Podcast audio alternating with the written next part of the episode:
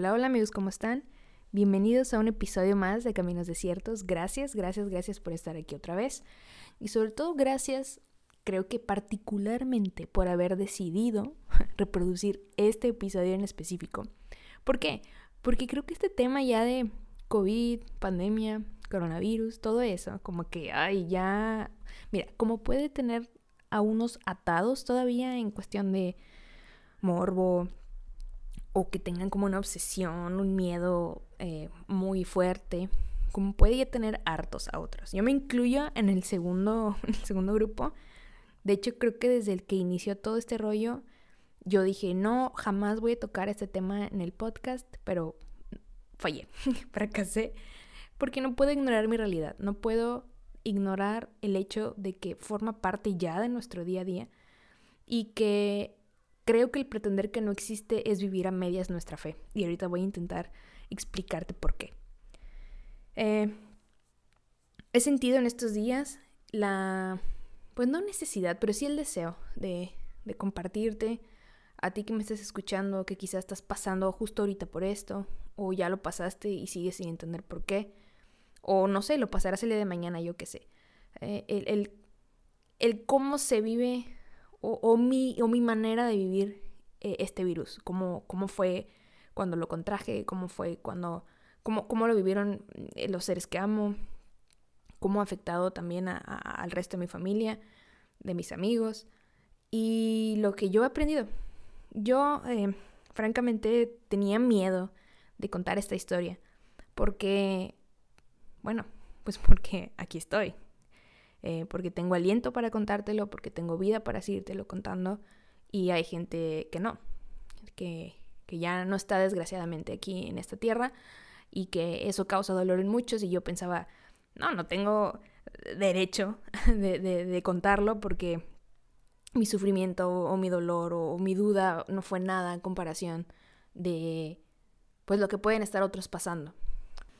Pero no sé, como que en estos días eh, he estado pensando, bueno, si, si yo no hubiera tenido a alguien que me diera consejo durante esos días o en esos momentos como más pesados, eh, probablemente mm, la crisis hubiera sido peor y, y, no sé, hubiera terminado en otro lugar.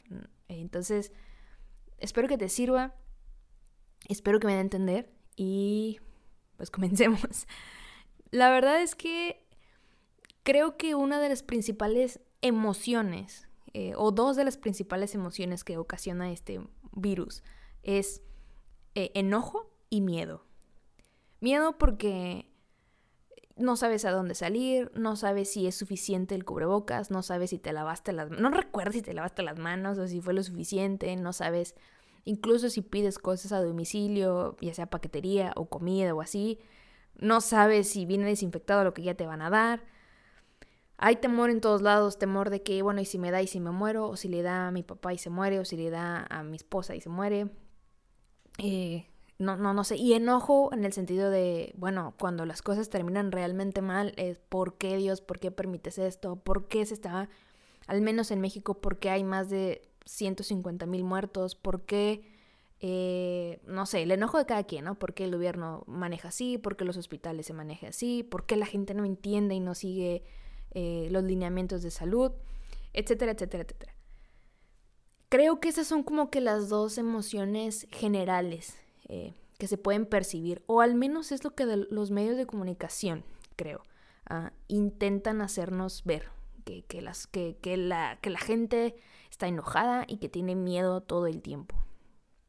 Pero yo descubrí que en realidad detrás de todo eso, y esa es muy en mi manera de pensar, eh, hay tristeza y, y en decepción, podría decirlo. Y otra vez, ahorita voy a intentar explicarte por qué. Cuando a mí me dio, yo, bueno, en mi familia hemos intentado eh, seguir lo más que se pueda estas medidas de seguridad para, para tratar de mitigar un poquito la propagación del virus. Sin embargo, ah, cuando hay que salir, pues al súper o por ejemplo mi papá tiene que salir todavía a trabajar, ese tipo de cosas pues hay que salir, no nos podemos quedar sin comer literal. Y eh, por ahí del mes de septiembre, más o menos, finales de septiembre, inicios de octubre, más o menos, en la iglesia en la que yo sirvo, em, reanudamos las actividades presenciales a medias. Como en ese momento el semáforo, ya sabes que está en rojo, naranja, amarillo y verde, me parece que esos son los colores.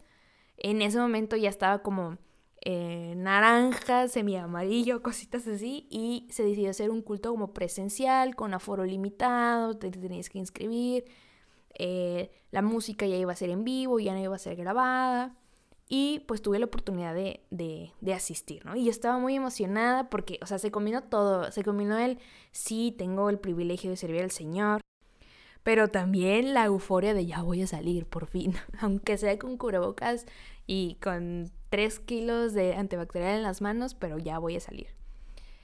Y, fue curioso porque yo, yo recuerdo haber disfrutado mucho esa administración y todo súper bien. Hacía calor todavía.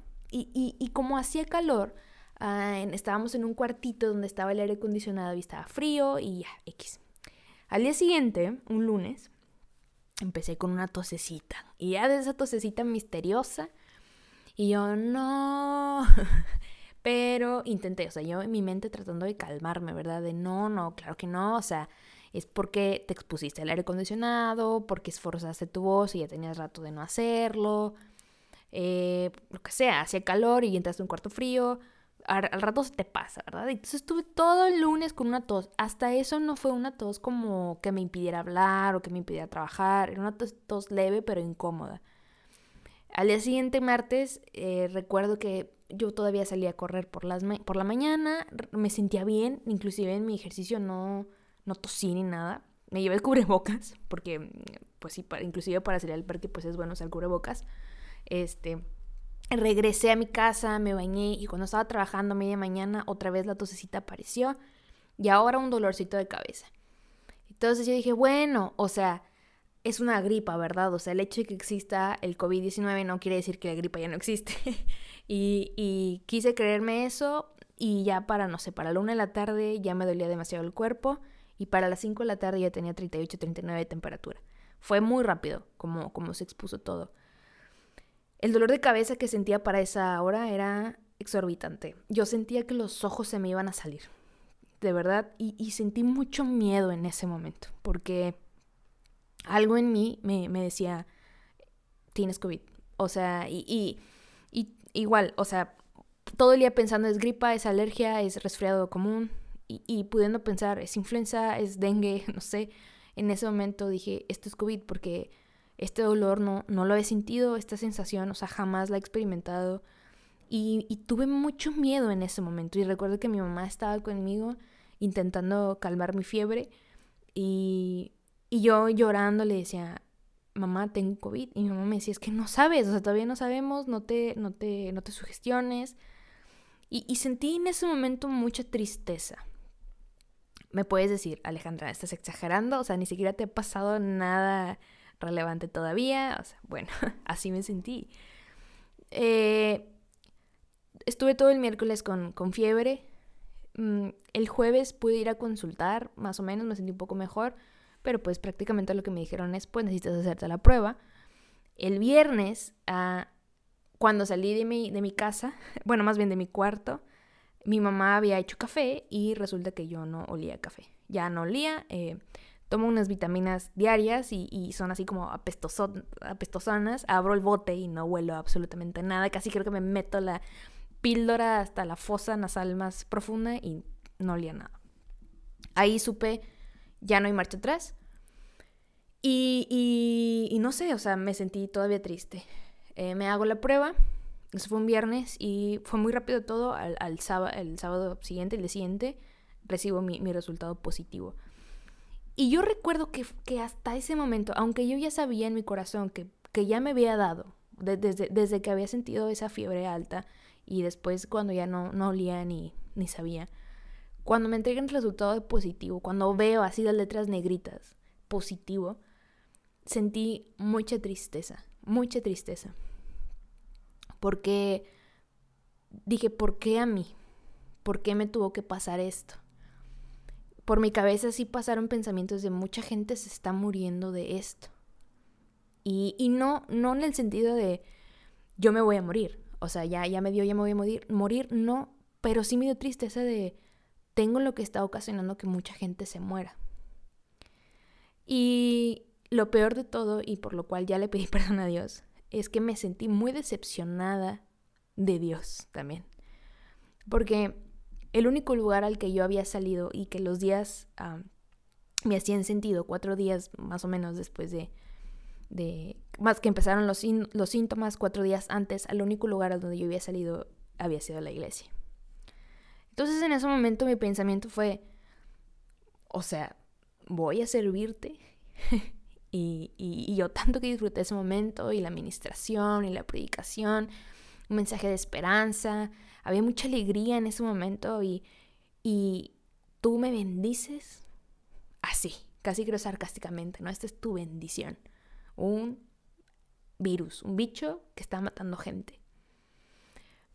En general, creo que eso fue todavía 2020. Creo que 2020, desde, desde el día 1 del año, particularmente para mí, de verdad desde el día 1, y de hecho desde finales de 2019, yo había tenido o estaba experimentando una de las mayores pruebas emocionales y de carácter en mi vida que, que hoy día puedo voltear y decir, Ebenecer, hasta aquí Dios ha estado con nosotros, hasta aquí Dios nos ha ayudado y, y gloria a Dios por eso.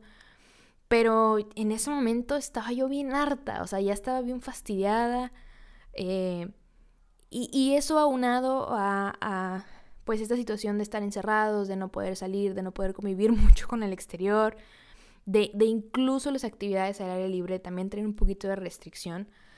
Yo ya estaba de míreme y no me toques. Estaba ya en, en, en una...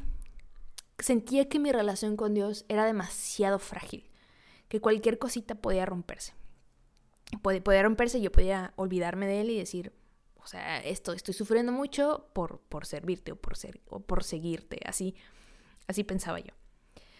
Y entonces, eh, desde que inició ese año, desde que inició, repito, 2020, mi, mi relación con Dios o mi oración era, pues estoy en tus manos, tú sabes mi dolor, tú conoces mi herida, estaba cerrando ciclos, estaba dejando eh, lugares que, amaba, estaba soltando eh, planes, propósitos, objetivos que, según yo tenía para el resto de mi vida y que tuve que dejarlos ir porque pues aparentemente no eran los planes de Dios y a mí me dolió mucho, eh, causaban heridas muy, muy, muy profundas en mí y, y aún así yo tenía la intención de, de aferrarme a Dios. Pero conforme pasaba el año y yo veía que como que el resto del mundo avanzaba y yo no, y, a, mí me seguía, a mí me seguía costando un poco, eh, pues fue, fue difícil fue doloroso. Y cuando vi ese positivo fue, o sea, lo que me faltaba, ¿verdad? Una piedrita más al costal. Y me decepcioné mucho de Dios. Y tuve eh, un día de decepción. Porque ese día eh, recuerdo que, bueno, al día siguiente me habla mi pastor, bueno, me habla uno de, los pastores y de la iglesia y, y, recuerdo cuando me dijo, oye, me enteré que, estás pasando esto, te puedo marcar. Yo estaba todo muy enojada y decepcionada y, dije, bueno, pues ya, márqueme, ¿no? Y para nada, o sea, él me dice, Ale, eh, tienes que ser fuerte, tienes que aprovechar el tiempo que te queda eh, encerrada.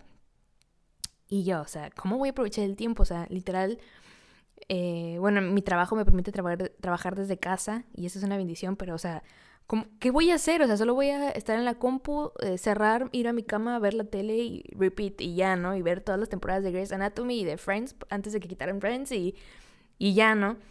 Y me dicen, no, es que Dios todavía no ha terminado contigo. Y entonces, ah, cuando, cuando dijo esas palabras, dije, wow, o sea, ¿Dios sigue estando en esto? Justo cuando en, mi corazón, porque yo no dije nada, ni siquiera hice una oración, ¿sabes? O sea, después me decepcioné de mí misma porque cuando me llegó el resultado, o sea, yo ni siquiera dije, Señor, está en tus manos, aunque yo esté enojada, no, solamente dije, no puede ser lo que me faltaba y yo, yo sabía que estaba enojada con, con Dios, no dije nada, como me cerré, me cerré la comunicación y el pastor viene y me dice, Dios todavía no ha terminado contigo. Y dije, y, me abrí y le dije, pastor, es que yo estoy desesperada, o sea, no, no, no entiendo por qué todavía tengo que pasar por esto, o sea, después de tanto, eh, después de muchas em, noches en vela orando, de, de ayuno, de, de clamor, de, de alabanza, porque tengo que pasar otra vez esto. Y me dice, es que Dios todavía no ha terminado contigo. Y ah, ¿a qué te refieres? Después oró por mí y yo continué mi vida normal. Pero ese día sí dije, bueno, está bien. Yo todavía me di lujo de decir, voy a darte una oportunidad más. Todo mal, ¿eh? no lo hagan, muchachos, esto no lo hagan, está mal. Pero yo dije, voy a darte una oportunidad más. ¿Qué pasa? ¿Qué me quieres decir? Y no pasó nada. o sea, no bajó un ángel, no pasó nada de lo que yo pensaba que iba a pasar en su momento. Yo continué mi vida normal, o lo que yo pensé que era mi vida normal, pero seguía viendo mucha tristeza en mi corazón. Me sentía más sola que nunca. Mis papás milagrosamente estaban bien. Yo tenía también mucho miedo por eso, porque, eh, como, como, te dije ahorita, mi, mi, papá todavía tenía que salir a trabajar. Entonces decía, híjole, mi papá vino y estuvo conmigo cuando me dio fiebre. O sea, me da miedo que pues se haya contagiado y después haya propagado el virus, eh, o mi mamá, que, que, estuvo, que pasó incluso una noche conmigo cuando, cuando la temperatura era muy alta y estábamos muy sacados de onda.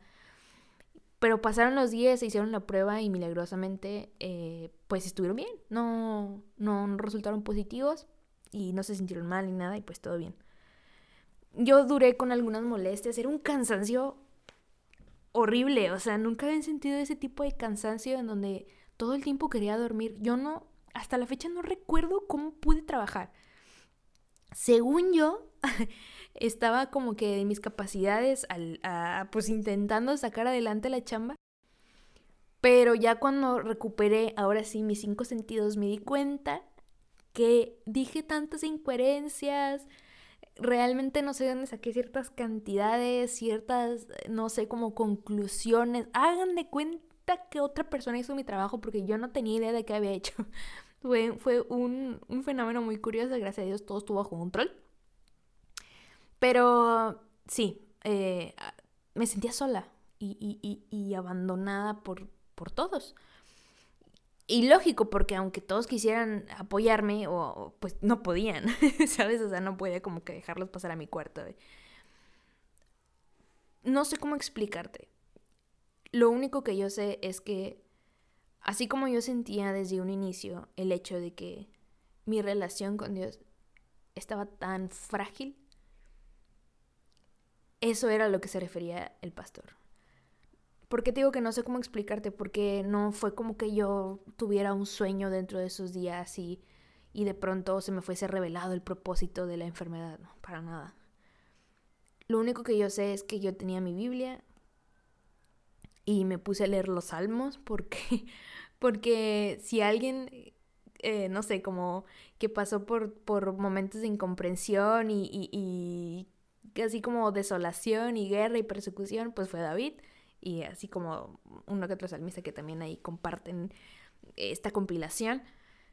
Y, y me, me puse a leer los salmos muchas veces sin entenderlos y los que cantaban de victoria yo los leía y decía, yo quiero esta victoria, pero no la veo, o sea, no, no, no, no entiendo el propósito de todo esto. Y solamente de pronto entendí, es que mi relación con Dios, desde un inicio, desde aquella puesta oración en la que yo puse en las manos de Dios mi año y mi futuro y decía adiós a todo, mi relación con Dios dependía de una emoción. Y nuestra relación con Dios no puede depender de una emoción, sino de una convicción. Mi fe no puede estar basada en una emoción, sino en una convicción. ¿Ok? Y yo estuve por mucho tiempo, por muchos meses, casi todo el año, basando mi fe en una emoción. Ni siquiera en, el, en el gozo, en la felicidad, en la alegría. Mi fe incluso estaba basada en el enojo en la frustración. en el de sí estoy frustrada, pero pues bueno, Dios ya dirá. No, no, no, no. Dios ya dirá, ¿qué es eso? Eso no es fe. ¿Qué rayos? Creo que la razón por la cual tuve que yo pasar por esa por esa prueba porque porque sí me costaba un poquito respirar, porque yo me estaba preparando para final de años para, para correr un, 21K y, y, mi condición se fue a la basura en ese momento. Se, se, pues sí, yo no, no aguantaba de pasar allá correr, no sé, unos 17, 18 kilómetros, ya no aguantaba ni 15, 20 minutos de, de, ejercicio cardiovascular. Entonces también sentí como mucho enojo en ese momento, pero de pronto votó. De, de pronto me di cuenta que tenía que dejar que la relación, tenía que dejar que la comunicación con Dios fuera más de Él y menos yo. Tenía que dejar que el protagonista de mi relación con Dios fuera Dios y no yo. Porque de tanto estar diciendo yo, yo, yo, yo, yo, dejé de verlo a Él. Lo, lo que salió de todo eso es que entendí que mi relación no podía ser frágil, que yo no podía estar construyendo mi, mi vida en la arena, que yo tenía que estar en la roca, tenía que estar en Jesús. Y volteé ya cuando, cuando ya pude salir de mi habitación y dije, todas estas personas se preocuparon por mí, todas estas personas me escribieron, eh, estuvieron pendientes, personas que, con las que yo no tenía contacto, no sé, se reportaron. Em, aprendí a depender de mi convicción y no de mi emoción. No, no puedo decir y no quiero decir que ya es perfecta. Solo entiendo que en ese momento que yo sentí mucha tristeza y decepción, Jesús también estaba ahí. Tal vez mi emoción estaba mal y, y de alguna manera yo eh, ahora lo comprendo de cómo me atreví a sentirme decepcionada de Dios. O sea, de verdad me atreví a pecar de tal manera. Pero incluso en esa frustración Jesús estaba ahí tratando de entenderme ofreciéndome sus brazos. Cada que yo abría mi Biblia y trataba de leer los salmos, tratando de encontrarlo, más bien con el anhelo de encontrarlo, Él se estaba dejando encontrar. ¿A qué quiero ir con esto? Tal vez tú ahorita estás pasando por, por, esa, por esa enfermedad y de verdad anhelo con todo mi corazón que te haya pasado como a mí. Meses después, mi mamá dio positivo y también fue un estrés diferente porque era como, Señor, no permitas que nada le pase. Y también yo tenía mucho el sentimiento de necesito cuidar mi casa de, de, la manera en la que mi mamá la cuida porque no, no, no puedo decepcionarla. Quiero que ella se sienta segura y quiero que se sienta confiada en que, en que su casa va a estar bien, en que su familia va a estar bien. Y, y, y fue, fue otro tipo de carga y, y, de, sí, de temor pero también Dios fue muy bueno y tanto mi mamá como a mí eh, nos, fue, nos fue muy bien. No, no nos morimos, aquí estamos. No hubo un, ah, una secuela muy grave. Y hoy podemos estar aquí diciendo que Dios fue fiel y, que así como ella tuvo temor y sintió también frustración, pudo experimentar la gracia y el abrazo de Jesús. Es muy fácil dejarse caer y vencer por la decepción. Y esa también es una mentira del diablo en tu mente y en tu corazón. Dios no nos decepciona. Jamás nos va a decepcionar. Lo que nos decepciona es nuestra expectativa de lo que Dios va a hacer o de lo que creemos que hará. Uno, o más bien la porción de la escritura que marcó mi corazón en, en, ese, en ese momento y por lo cual estoy segura que, que fue Dios quien permitió ese, ese espacio de confinamiento total para mí y, ese pequeño desierto que tuve que volver a cruzar fue alzaré mis ojos hacia los montes. ¿De dónde me dará mi socorro? Mi socorro viene de Jehová, el Creador, o el que hizo el cielo y la tierra. Marcó mi corazón y cambió mi perspectiva de ver las cosas y fue donde creo yo que fue en ese momento en donde el chip cambió y, recordé lo que me dijo el, pastor, el Dios no ha terminado contigo, porque decidí alzar mis ojos hacia los montes. Ya no quise ver hacia abajo y ver mis pies y ver el siguiente paso que iba a ver. Ya no quise ver al lado y, seguirme comparando con las personas de mi edad o de mi generación que estaban cumpliendo las metas que yo quería cumplir. Ya no quise ver atrás y recordar mi pasado de errores o lo que yo pensaba que era bueno.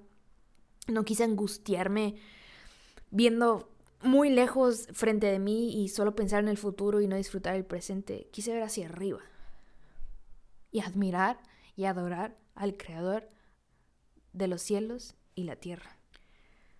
La única medicina para mi corazón en ese momento fue adorar a Dios, reconocer su soberanía, reconocer que Él es dueño de todo, reconocer que Él es dueño de mi tiempo, de mi cuerpo, eh, de mi corazón, de mi mente, de las cosas más pequeñas y de las cosas más grandes.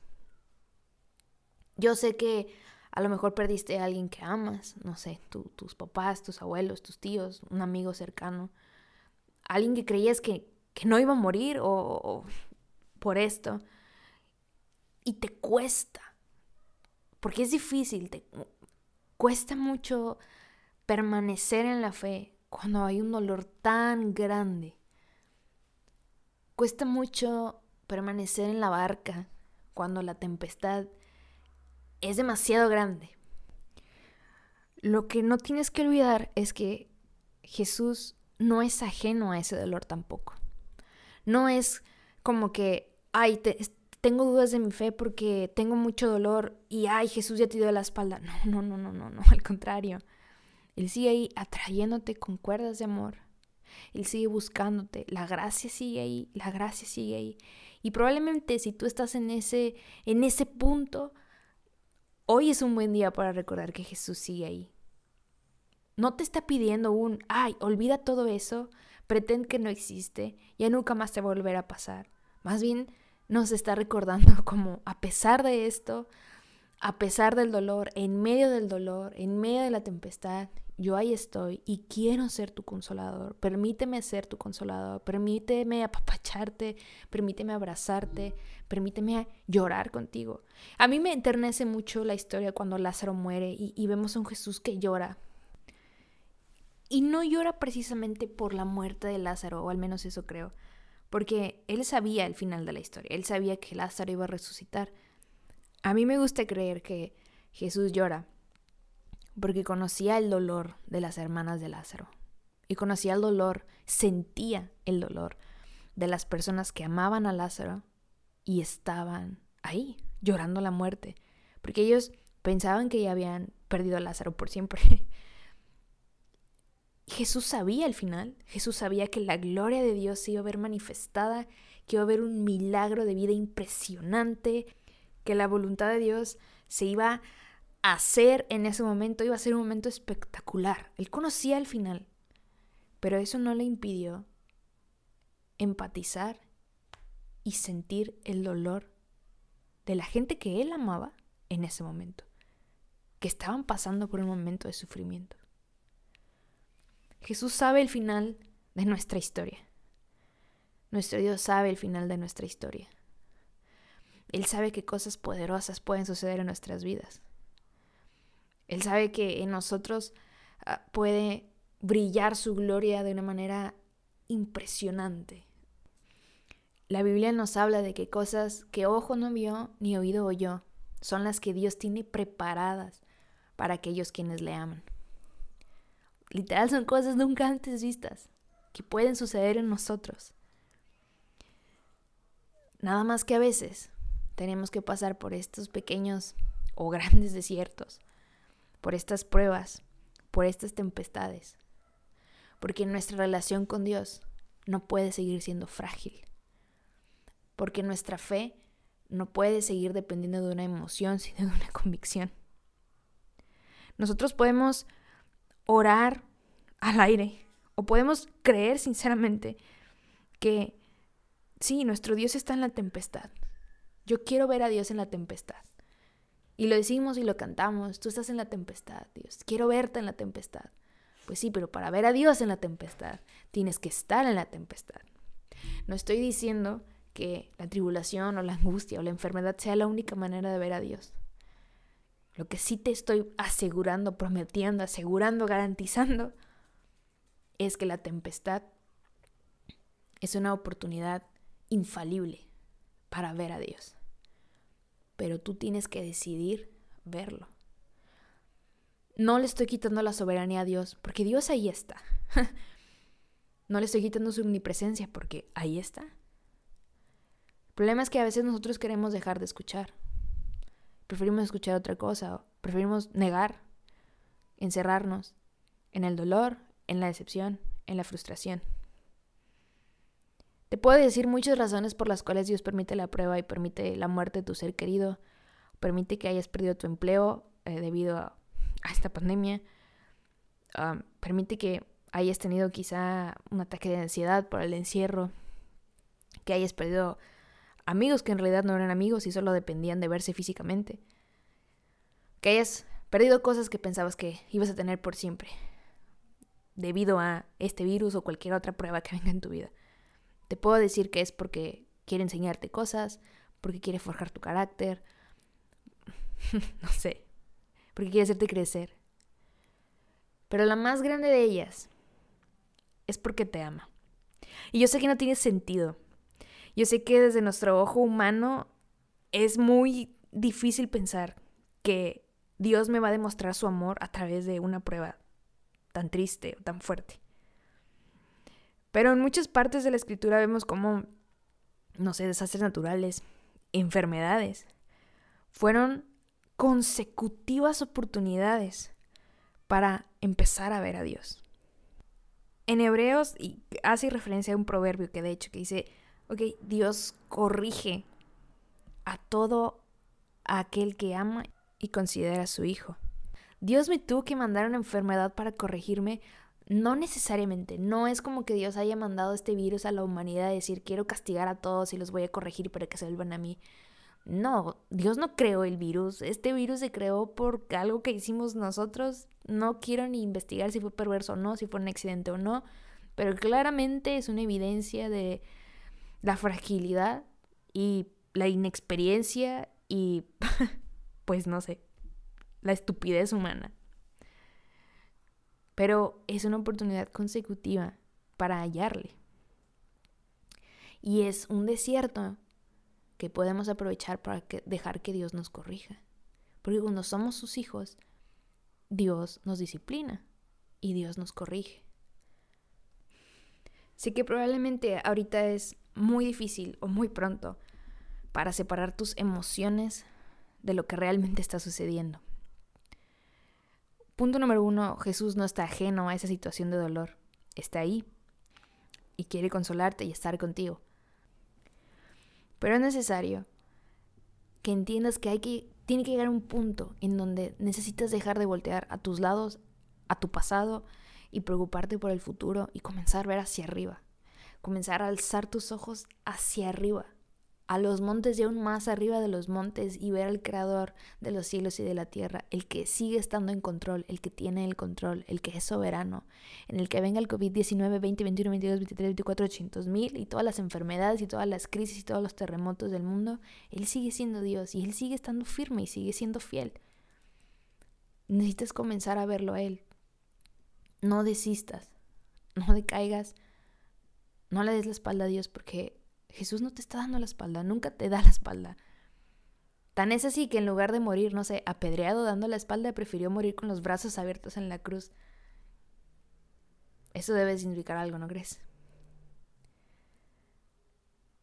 Yo, tal vez mi historia fue, no sé, muy simple o esperabas más, esperabas menos. En ese momento yo de verdad sentí que iba a caer en una depresión y que no iba a salir nunca. Pero Dios fue fiel y tuve personas que estuvieron pendiente y fui fiel y me dejé abrazar por la gracia. Solo recuerda las siguientes palabras que también retumbaron mucho en mi, en mi mente y son de Max Lucado. Tal vez ahorita eh, extrañes mucho a la persona que partió, estés muy desesperado por haber perdido tu empleo, sigues muy triste por no poder salir o simplemente te sientes muy mal eh, porque estás padeciendo la enfermedad. Max decía en su libro, saldrás de esta, no será sin dolor, no será de un día para otro, pero Dios usará este lío para bien. Mientras tanto, mantén la calma y no hagas ninguna tontería. No te desesperes, con la ayuda de Dios saldrás de esta. Efectivamente el pastor tuvo razón. Dios no había terminado conmigo. Tenía que dejar de depender de mis emociones. Tenía que refinar mi fe. Ahora te lo digo a ti. Dios no ha terminado contigo. Repito, Dios no ha terminado contigo. Llora lo que tengas que llorar, pero en oración. Si quieres gritar, grita, pero de rodillas. Comienza a ver hacia arriba. Comienza a ver el Creador, porque el Creador no ha terminado contigo. Dios te bendiga. Nos escuchamos la siguiente semana.